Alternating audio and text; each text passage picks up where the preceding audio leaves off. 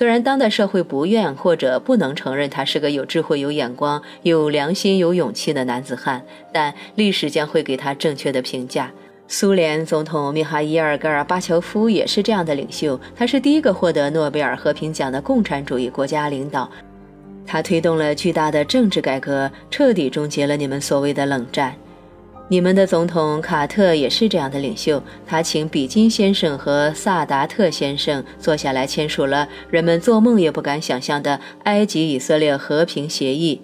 卸任美国总统多年之后，他仍能够三番两次地阻止生灵涂炭的局面出现。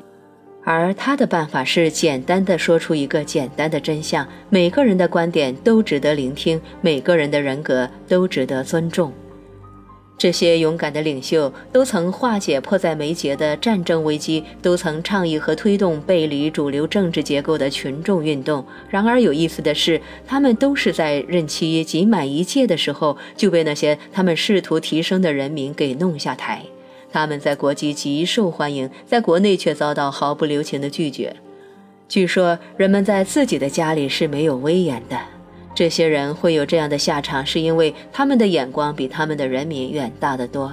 那些人民目光短浅，只顾眼前的利益，完全想象不到这些更宏伟的抱负能给他们带来多大的好处。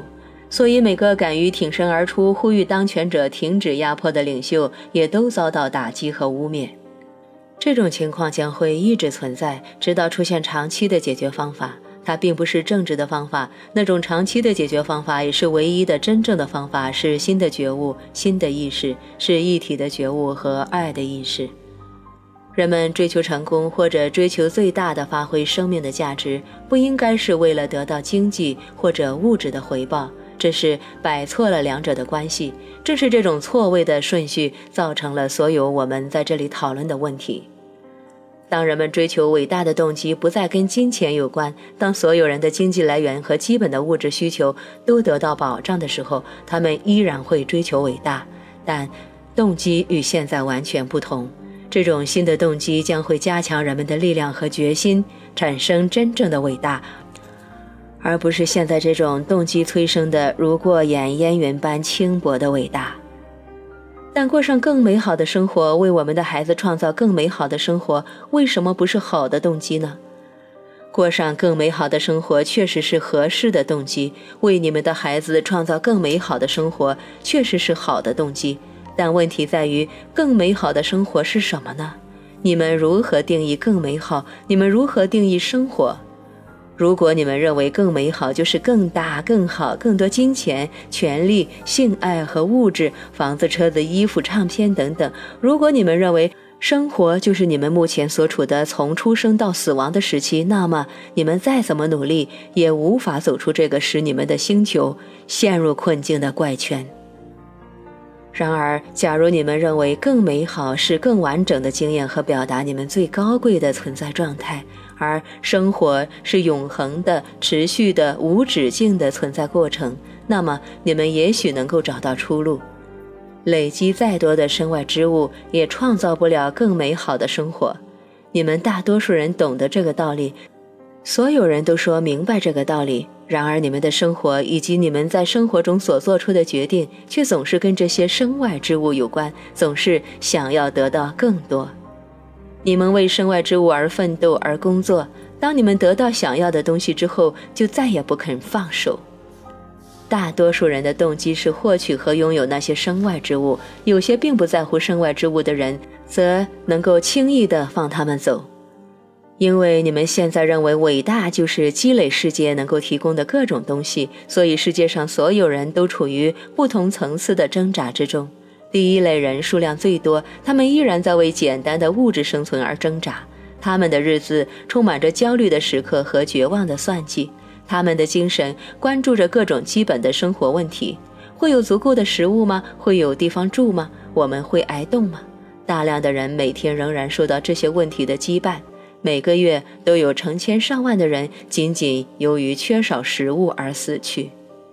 第二类人数量较少，他们的基本生活有了合理的保障，但仍然挣扎着想要得到更多东西：中等水平的经济收入、朴素但体面的家、更美好的明天。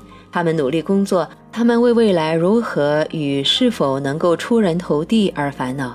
他们的精神充满着这些迫切的、忧心忡忡的问题。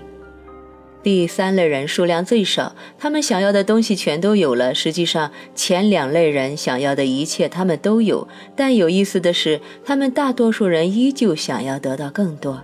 他们想要的是如何保有他们已经获取的一切，以及如何增加他们的财产。除了这三类人之外，还有第四类，这类人数最少。实际上，这类人为数极少。这类人对物质的东西毫无需求，他们关注的是灵性的真相、灵性的实在和灵性的经验。这些人认为，生活是一次灵性的邂逅，是一段灵魂的旅程。他们据此来对所有人类事件做出反应，他们以此来理解所有人类经验。令他们挣扎的是对神的追寻，对自我的实现，对真相的表达。随着他们的进化，这种挣扎不再是挣扎，而是一个过程。它是自我定义而非自我发现的过程，是成长而非学习的过程，是存在 being 而非形式 doing 的过程。寻找、奋斗。探索、追求和寻觅的理由变得完全不同，形式的理由被改变了，形式者也被改变了。理由变成了过程，形式者变成了存在者。从前，人们在生活中寻觅、奋斗、努力工作的理由是获取世俗的东西；现在的理由是经验神圣的东西。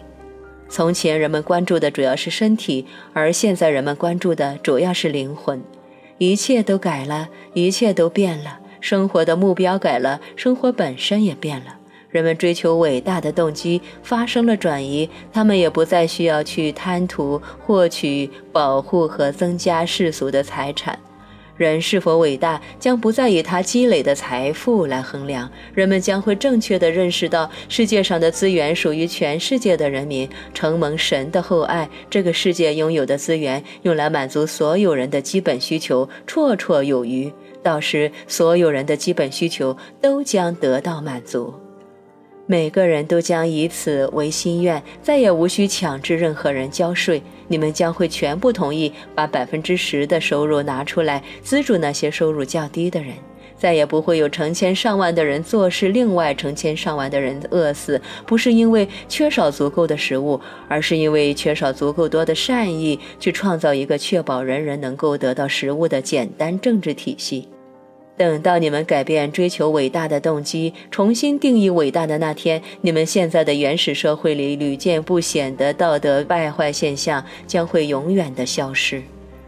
这是你们的新动机，去成为我要你们成为的，展现神性的肉身。当你们选择了你们的真实身份，也就是神的化身，你们将不会再采取非神的行动。你们将无需给轿车保险杠上贴这样的标语：“神呐，让我免遭你那些信徒所害吧。”